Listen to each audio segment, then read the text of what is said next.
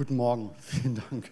Ich dachte schon, ich darf jetzt hier anfangen zu singen, aber das wäre vielleicht gar nicht so schlecht. Oder doch? Ja, genau. Wir steigen ein in das Thema Abendmahl. Das ist ein ganz, ganz spannendes Thema. Als ich da eingestiegen bin, dachte ich, okay, ähm, so viel kann das ja eigentlich gar nicht sein, aber da ist wirklich so, so, so dermaßen viel drin. Und wir feiern Abendmahl jeden Monat in der Gemeinde. Es gibt Kleingruppen, die feiern Abendmahl wöchentlich. Und auch in der Bibel steht richtig viel drin, da steckt wirklich drin, äh, viel drin. Und ich habe mich in den letzten Wochen damit ein bisschen beschäftigt und möchte euch mal mit hineinnehmen, welche Bedeutung das Abendmahl hat, was Jesus so auf dem Herzen lag, als er das Abendmahl eingeführt hat, als er auch ähm, uns gesagt hat, nehmt es regelmäßig und welche Kraft darin steckt. Auch die erste Gemeinde, die hat schon ähm, regelmäßig das Abendmahl eingenommen. Die Apostelgeschichte, sie berichtet uns von dem Leben der ersten Gemeinde und von Gottes Kraft, die gewirkt hat, die anwesend war.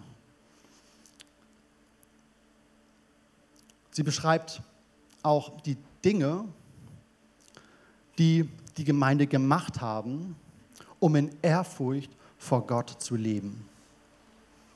Und sie haben viele Zeichen und Wunder gesehen und sie haben Wachstum der Gemeinde erlebt. Vier Dinge von diesen hat ähm, Lukas aufgeschrieben in der Apostelgeschichte. Und ihr werdet es schon ahnen, eins davon wird wahrscheinlich das Abendmahl sein, oder? Genau. Ähm, aber diese Dinge, die Lukas aufgeschrieben hat, die gehören zusammen. Lass uns da mal reinschauen in Apostelgeschichte 2, 42 folgend. Sie hielten beharrlich an der Lehre der Apostel fest, an der geschwisterlichen Gemeinschaft, am Brechen des Brotes und an den gemeinsamen Gebeten. Jeden Einzelnen ergriff eine tiefe Ehrfurcht vor Gott. Und durch die Apostel geschahen viele Wunder und außergewöhnliche Zeichen. Sie taten diese Dinge, die hier genannt sind, und wurden von tiefer Ehrfurcht vor Gott ergriffen. Ihnen war bewusst, wir leben vor Gott und wir leben mit Gott. Jeden Tag lebten sie in diesem Bewusstsein, dass Gott in ihrer Mitte ist. Und sicherlich haben sie noch einige andere Sachen gemacht, aber Lukas nennt hier die, die besonders wichtig waren für das Leben der ersten Gemeinde. Das ist einmal die Lehre der Apostel. Es ging um die Lehre Jesu und um seinen Auftrag. Geht zu allen Völkern und macht sie zu Jüngern und belehrt sie, das zu befolgen, was ich euch geboten habe. Sie hatten Gemeinschaft miteinander. Sie teilten ihr Leben. Sie beteten gemeinsam. Zusammen zu beten ist eine Grundlage des Lebens der Gemeinde gewesen. Eine tiefe Beziehung zu Gott im und durch Gebet. Und dann steht da noch ganz interessant, achso, ich habe gar nicht den Bildschirm, aber okay. Ähm, Brechen des Brotes. Wenn man das erst so liest, mag man denken, okay, Brechen des Brotes gehört ja eigentlich zusammen mit Gemeinschaft haben, weil wenn man Gemeinschaft hat, bricht man auch das Brot und man isst zusammen. Aber es ist hier explizit erwähnt. Es ist extra darauf hingewiesen. Und das Brechen des Brotes hier bezieht sich auf das Abendmahl. Sie hielten beharrlich daran fest und wiederholten es regelmäßig und erinnerten sich dabei an das letzte Mal, das Jesus mit seinen Jüngern gefeiert hatte. Das Abendmahl zu feiern, das war bei der ersten Gemeinde genauso wichtig wie die Lehre der Apostel, wie Gemeinschaft und es war genauso wichtig wie das gemeinsame Gebet. Um es nochmal zu verstehen, wie, wie wichtig Jesus das tatsächlich war, das Mahl zu feiern, lasst uns mal zusammen in das Lukas-Evangelium hineinschauen. In Lukas 22 finden wir diesen Bericht vom letzten Passafest Jesu. Er hatte dort Petrus und Johannes schon mal vorausgeschickt in die Stadt, die ähm, vor ihnen lag, und ähm, sagte: Mensch, bereitet ihr schon mal das Passa mal vor. Ihr werdet da einen Mann sehen, der trägt so einen Wasserkrug, folgt ihm einfach und dort, wo er ähm, in das Haus reingeht, da sprecht ihn mal an und sagt, hey, wo ist der Raum, in dem wir das Passafest feiern? Und er wird euch sagen, das ist hier das Obergeschoss. Da könnt ihr einen Raum haben, da könnt ihr es feiern. Petrus und Johannes gingen los und fanden alles genauso vor, wie Jesus gesagt hatte. Und etwas später, als Jesus dann mit den übrigen Jüngern ankam, sagte er ab Vers 15, ich habe mich sehr danach gesehnt, dieses Passa mit euch zu essen, bevor ich leiden muss. Denn ich sage euch, ich werde dieses Fest nicht mehr feiern, bis es im Reich Gottes seine volle Erfüllung findet. Hier ist etwas Besonderes drin. Denn Jesus, der hatte bestimmt jedes Jahr das Passafest gefeiert.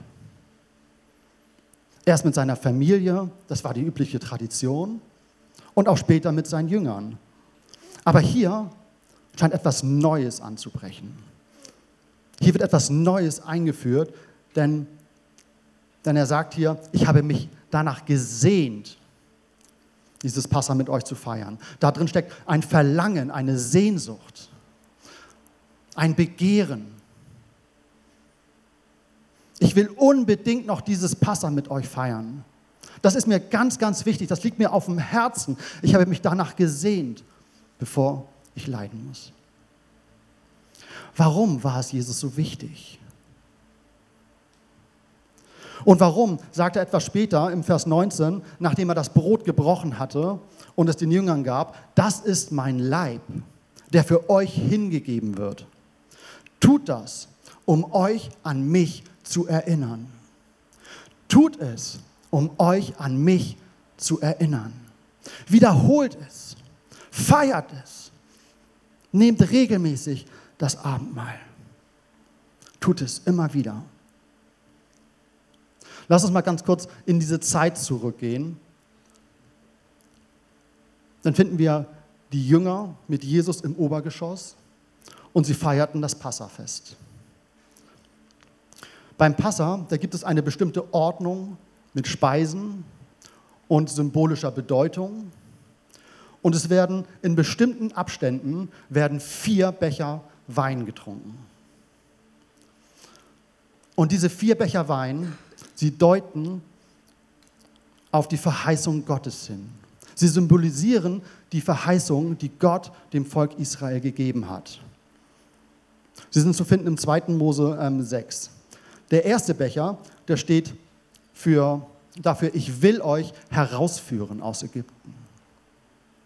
Der zweite Becher ich will euch erretten von der Sklaverei. Dann wurde das Mahl genommen und nach dem Mahl gab es wieder einen Becher. Ich will euch erlösen von euren Feinden. Und ich will euch zu meinem Volk annehmen. Jesus nahm hier den Becher nach dem Mahl, also den dritten Becher. Nochmal beim dritten Becher hat sich das Volk daran erinnert, das Volk Israel, an Gottes Verheißung der Erlösung. Ich werde euch von euren Feinden erlösen und ich werde euch von euren Sünden erlösen. Ich werde euch genauso erlösen, wie ich euch von den Ägyptern erlöst habe, wenn einmal der Messias kommt. Und Jesus macht hier deutlich, hier beim letzten Passafest, dass es nicht mehr um eine Verheißung geht, sondern es geht hier um die Erfüllung. Jesus erfüllt hier die Verheißung und er sagt im Vers 20, dieser Becher steht für den neuen Bund, der mit meinem Blut besiegelt wird, das ich für euch vergießen werde. Mit diesem neuen Bund werdet ihr erlöst werden von Sünde und von Tod. Und danach habe ich mich so sehr gesehnt, diesen neuen Bund mit euch zu schließen. Danach habe ich mich so sehr gesehnt.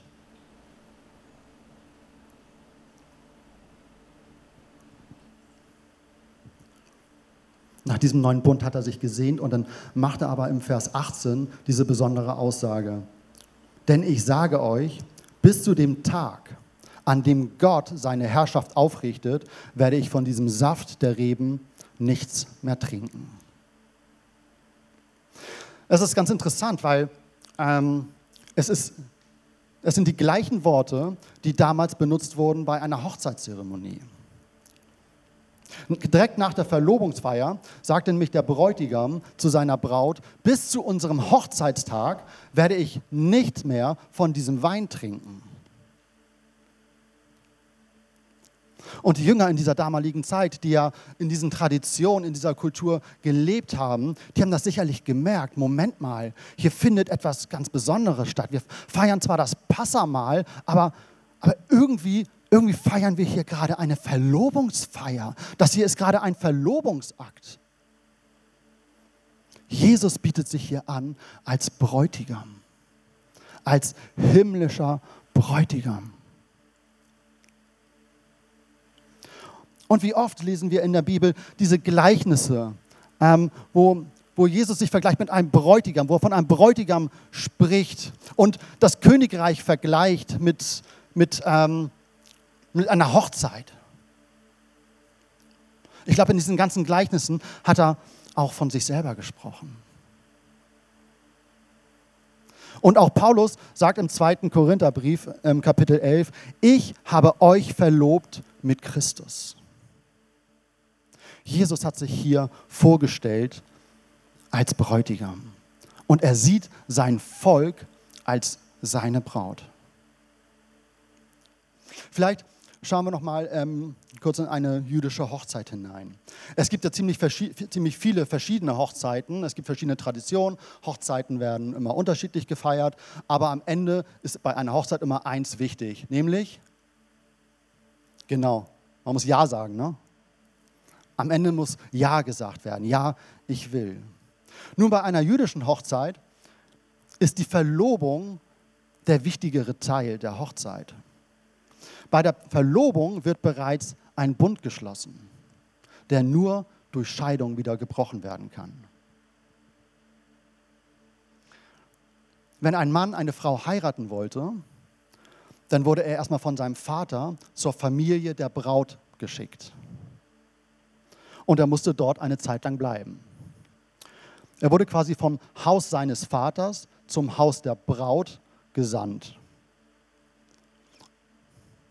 Und dort musste er sich erstmal eine Zeit lang beweisen. Er wurde geprüft, ob er tatsächlich würdig ist für die Braut. Und sie wurde nicht nur von der Braut, sondern auch vom Brautvater und von allen anderen ähm, geprüft. Könnt ihr das sehen, was hier gerade so passiert? Auch Jesus ist von dem Haus seines Vaters, vom himmlischen Vater, zu uns gekommen, auf die Erde. Er wurde hier geprüft, hier auf der Erde. Er hat sich gezeigt, er hat gelehrt, er hat Wunder vollbracht. Er hat seine Liebe geteilt und er hat gesagt, hier bin ich gekommen von dem Haus meines Vaters zu euch. Bin ich würdig für die Braut auf der Erde? Wenn dann der Bräutigam als würdig erachtet wurde, dann wurde gemeinsam mit dem Brautvater der Preis für die Braut festgelegt. Ähm, entscheidend war hierbei natürlich, wie viel Wert die Braut in den Augen des Bräutigams hat. Und es wurde hier entschieden bei Jesus, dass der Preis, den er für die Braut zahlen sollte, sein eigenes Leben sein sollte. Sein eigenes Blut sollte er hingeben. Aber damit der Bund, dieser Vertrag, schlussendlich geschlossen werden konnte, fehlten noch zwei Dinge. Das eine war, es wurde vereinbart, es wurde schriftlich notiert. Nach der Verlobungsfeier, auf jeden Fall vor dem Hochzeitstag, muss, das ähm, Brautpreis, muss der Brautpreis gezahlt werden. Und das Zweite ist, die Braut selber musste zustimmen, ob sie wirklich diesen Mann haben möchte. Die Braut hatte letztendlich die ähm, Entscheidungsgewalt, ob sie die Beziehung zu diesem Mann eingehen wollte oder nicht.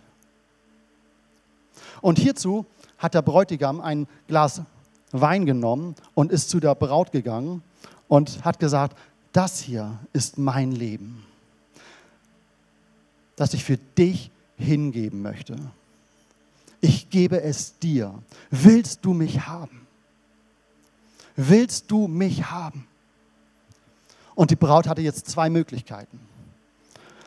Sie hat den Kelch nehmen können und hätte sagen können, nein, ich will es nicht. Dann hat sie den Kelch genommen und einfach ausgegossen. Ich will es nicht. Oder aber sie sagt ja.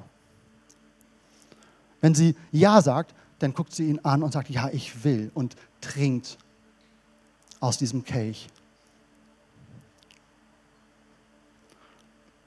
Und wenn sie, wenn sie von diesem Kelch trinkt, dann ist damit bereits der Bund geschlossen. Und es wurde dann genannt der erste Kuss. Ist nicht romantisch? Eine schöne Hochzeit, oder? Oder Verlobungsfeier. Genau.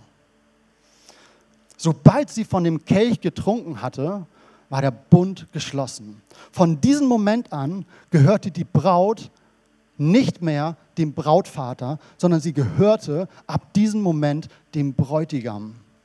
Und von diesem Moment an musste sie auch einen Schleier tragen. Allerdings konnte jetzt noch bis zur eigentlichen Hochzeit ein bisschen Zeit vergehen. Und der Bräutigam hat erstmal die Familie der Braut wieder verlassen und ist zurückgegangen zu seinem Vater. Aber vorher musste er noch das Brautgeld bezahlen. Dann verabschiedete er sich mit denselben Worten, die auch Jesus gebraucht hatte. Ich gehe wieder zu meinem Vater und werde einen Ort vorbereiten für dich. Ich werde einen Ort vorbereiten für euch. Hey, ich glaube, Jesus meint das wirklich ernst hier mit uns. Er sehnt sich nach seiner Braut und er bietet jedem, dir und mir, jedem Einzelnen bietet er diesen Bund an. Er hat es bereits vor 2000 Jahren getan. Und er hat auch den Preis gezahlt. Wenn wir in die Bibel reinschauen, dann ist er direkt von diesem Obergeschoss, ist er ans Kreuz gegangen und hat den Preis gezahlt. Im Obergeschoss hat er den Bund geschlossen und ist direkt zum Kreuz gegangen, um zu bezahlen, den Preis zu bezahlen für dich und mich. Aber das Wichtige auch hierbei ist, er hat es nicht getan, weil er zahlen musste, sondern er hat gezahlt, weil er zahlen wollte. Weil er sich nach deiner Liebe so sehr sehnte. Du bist berufen, Teil von dieser göttlichen Familie zu sein.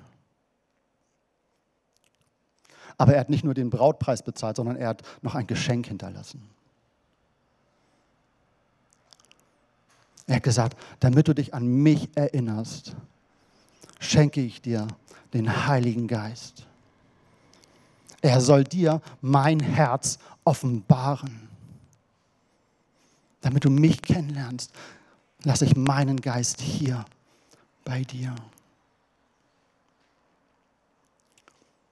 Und die Braut, die hatte auch eine Aufgabe in dieser Verlobungszeit.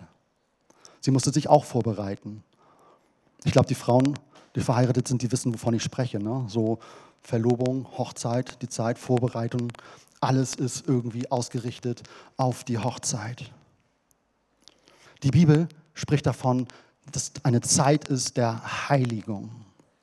Die Zeit der Heiligung ist diese Vorbereitungszeit.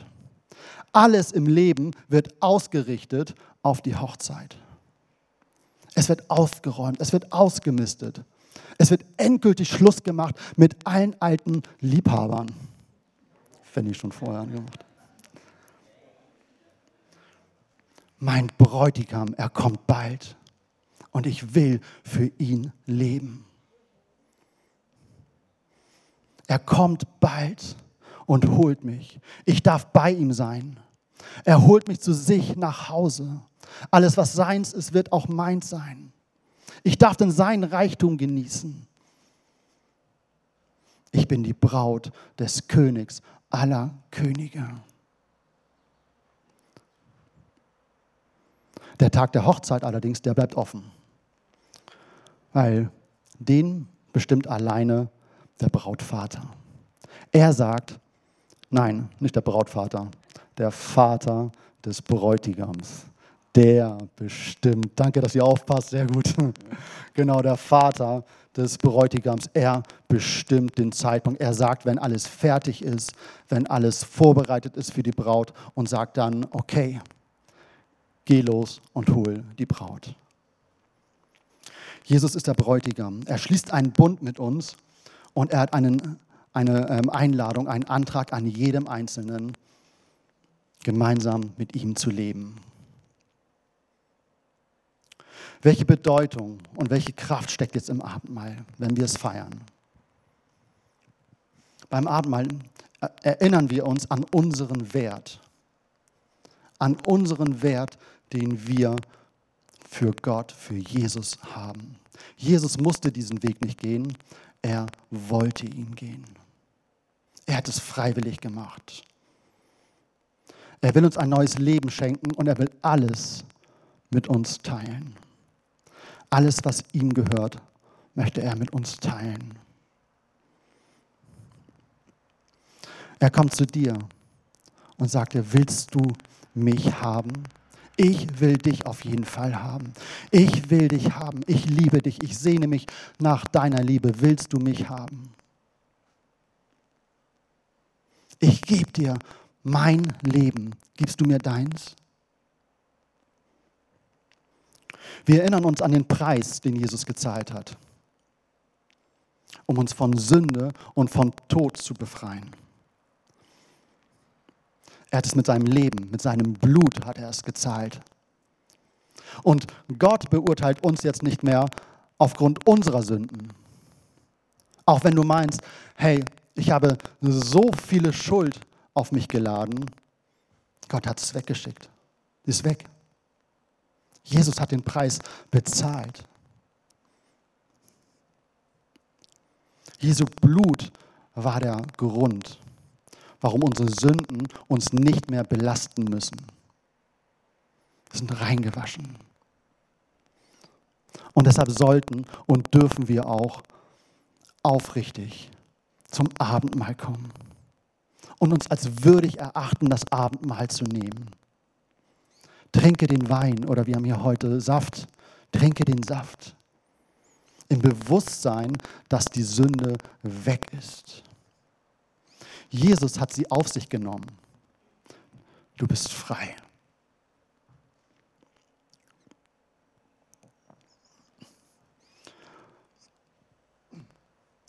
Und wir erinnern uns beim Abendmahl, dass wir Teil von Gottes Familie sind. Wir dürfen in Freiheit leben und durch diesen Bund haben wir Rechte, die in der Familie Gottes herrschen. Wir haben alle Rechte der Familie Gottes. Im Glauben dürfen wir Vergebung und auch Heilung annehmen. Heilung, darauf möchte ich noch mal kurz eingehen. Denn im Abendmahl steckt Heilung. Gottes Heilungskraft kann durchs Abendmahl freigesetzt werden. Auch wenn die erste Gemeinde viele Zeichen und Wunder erlebt hat, dann schreibt Paulus doch im 1. Korintherbrief 11, im Vers 30, dass viele krank und auch schwach waren. Bei der ersten Gemeinde gab es auch viele, die krank und schwach waren. Und ein Vers vorher nennt er auch den Grund dafür. Er sagte, weil sie nicht bedenken, dass es um den Leib des Herrn geht. Es ist interessant, dass hier nur der Leib genannt wird. Der Leib, der hat hier eine besondere Bedeutung. Bedenke, dass es sich um den Leib des Herrn handelt. Es geht um den Leib des Herrn. Es gibt ja beim Abendblatt diese zwei Dinge. Brot und Wein. Jesus hat seinen Körper hingegeben und sein Blut für uns vergossen. Wenn einem Körper das Blut genommen wird, dann bedeutet es Tod. Jesus hat sich, seinen Körper hingegeben und sein Blut für uns vergossen. Und beim Abendmahl, da geht es auch nicht um die Auferstehung. Beim Abendmahl geht es um den Tod. Im Vers 26 lesen wir, beim Abendmahl verkünden wir den Tod des Herrn, bis er wiederkommt. Brot, Wein, Körper, Blut, Heilung, Erlösung. Die Grundlage für die Heilung ist unsere Erlösung. Durch Jesu Blut sind wir gerecht gesprochen. Und die Grundlage ist geschaffen für Heilung. Und somit können wir Heilung für uns in Anspruch nehmen, wenn wir an den Leib des Herrn denken. In Jesaja 53 ähm, steht ab Vers 4, doch unsere Krankheit, er hat sie getragen. Und unsere Schmerzen, er hat sie auf sich genommen. Wir dachten, er wäre von Gott gestraft, von ihm geschlagen und niedergebeugt. Doch man hat ihn durchbohrt. Wegen unserer Schuld. Ihn wegen unserer Sünde gequält. Aber für unseren Frieden ertrug er den Schmerz. Und wir sind durch seine Striemen geheilt. Durch seine Striemen sind wir geheilt. Er hat die Krankheit getragen. Als ihm diese Dornkrone aufgesetzt wurde, und sie wurde nicht nur aufgelegt, sie wurde richtig raufgedrückt, und die Dornen haben sich in sein Fleisch reingebohrt, und er hatte Schmerzen. Durch diese Schmerzen, die er ertrug, haben wir Frieden. Er für uns. Er für uns. Es gab keinen anderen Weg. Er hat es für uns getan. Er hat es für dich getan. Nimm es für dich in Anspruch. Er hat es für dich getan.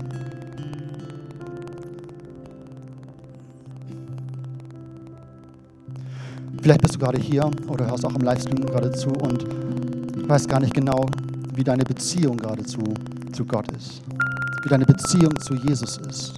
Und vielleicht möchtest du sie heute erneuern. Oder vielleicht hast du noch nie zu Jesus Ja gesagt. Dann lade ich dich ein, diesen Schritt heute neu zu tun. Oder auch vielleicht zum ersten Mal. Komm heute neu zum Herrn. Es ist eine Entscheidung und Jesus lädt dich ein. Er kommt zu dir und sagt, ich habe mein Leben für dich gegeben. Ich möchte mit dir diesen Bund heute schließen oder auch neu schließen. Willst du? Möchtest du? Er bietet sich an, er bietet seine Liebe an, er bietet dir Vergebung an und diesen neuen Bund. Wenn du Ja sagst, ich möchte diesen Bund neu schließen. Und wenn du dein Vertrauen auf den Herrn setzen möchtest, dann lade ich dich ein, mit mir jetzt dieses Gebet zu beten.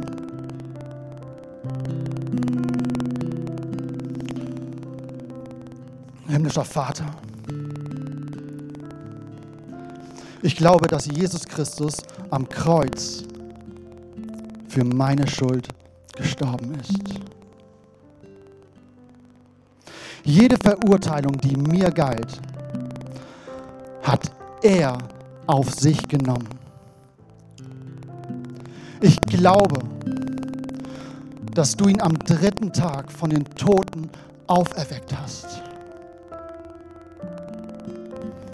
Und mit ihm bin auch ich auferstanden. Durch Jesus Christus bin ich gerecht gesprochen. Und genauso siehst du mich heute. Du siehst mich gerecht gesprochen an. Gestorben und auferstanden. Und Jesus Christus, ich sage dir heute Ja. Ich sage heute Ja zu dir und ich gebe dir mein Leben. Bitte hilf du mir, für dich zu leben. Amen.